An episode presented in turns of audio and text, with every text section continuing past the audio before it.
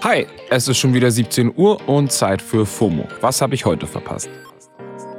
Heute ist Montag, der 17. Oktober 2022, KW 42. Mein Name ist Don Pablo Mulemba und ich habe mich wieder durch alle Feeds gescrollt und gebe euch das News Update aus dem Internet. Heute geht es um das vermeintliche Ende des Berghains, die Internetverbindung in der Ukraine und ein viral gegangenes Versöhnungsfoto.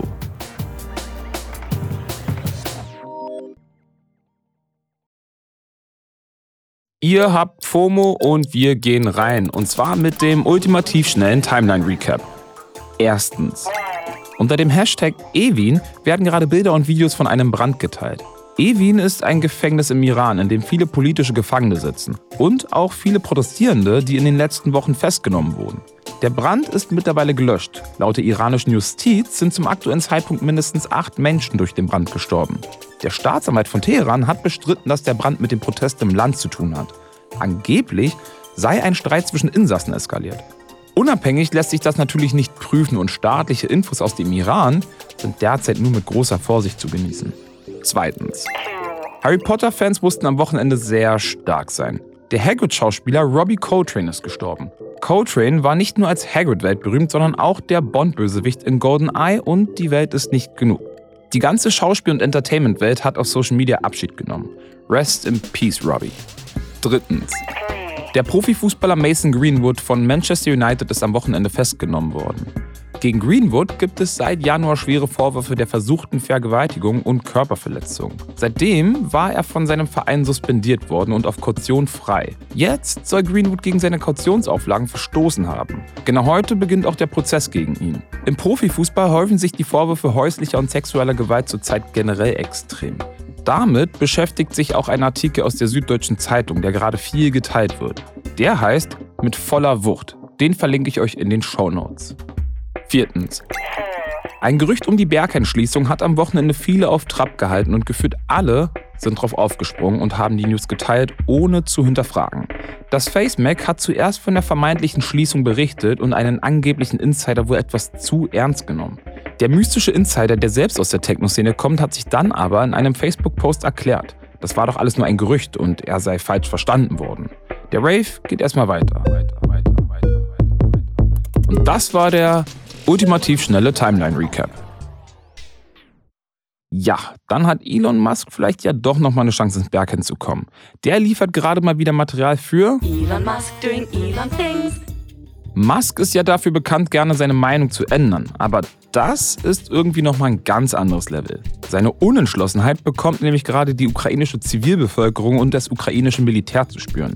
Erst hat Musk erklärt, er will der Ukraine seine Starlink-Satelliten nicht mehr umsonst zur Verfügung stellen und jetzt ist er wieder zurückgerudert.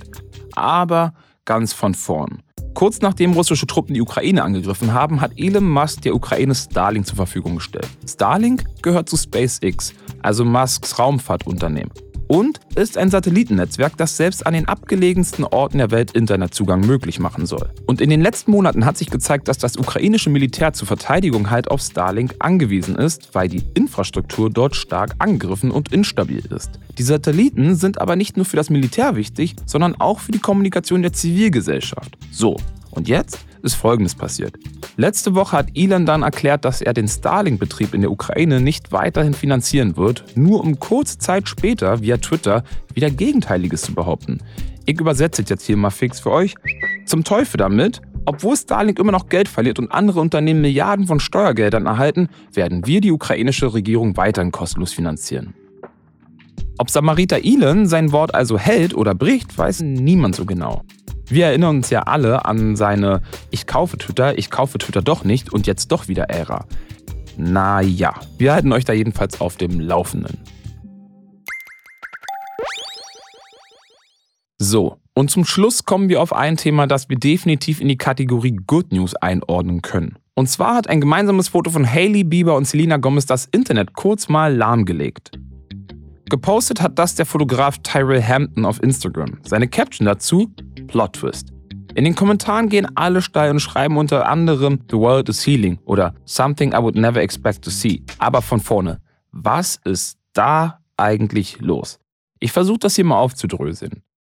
Als Justin Bieber und Selena Gomez noch Teenies waren, waren die beiden ja immer das Traumpaar in den Augen ihrer Fans. Aber das Ganze war eher so eine On-Off-Beziehung mit viel Drama wie es in jungen Jahren halt häufig so ist. 2017 war dann endgültig Schluss zwischen Selena und Justin.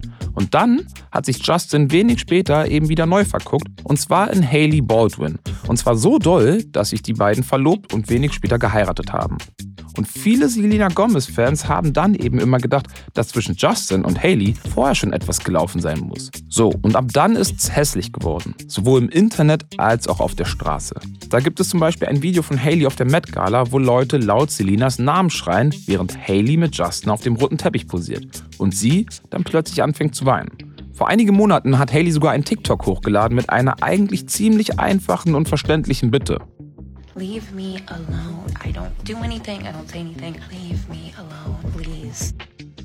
Selena Gomez hat sich zu diesem Thema eigentlich immer eher zurückgehalten, bis Hailey Bieber vor drei Wochen in einem der größten Gossip-Podcasts interviewt wurde. Eine Stunde lang hat sie sehr ausführlich und zum ersten Mal öffentlich über die Struggles mit dem Hate in ihrem Leben und ihrer Beziehung zu der Ex ihres Mannes gesprochen.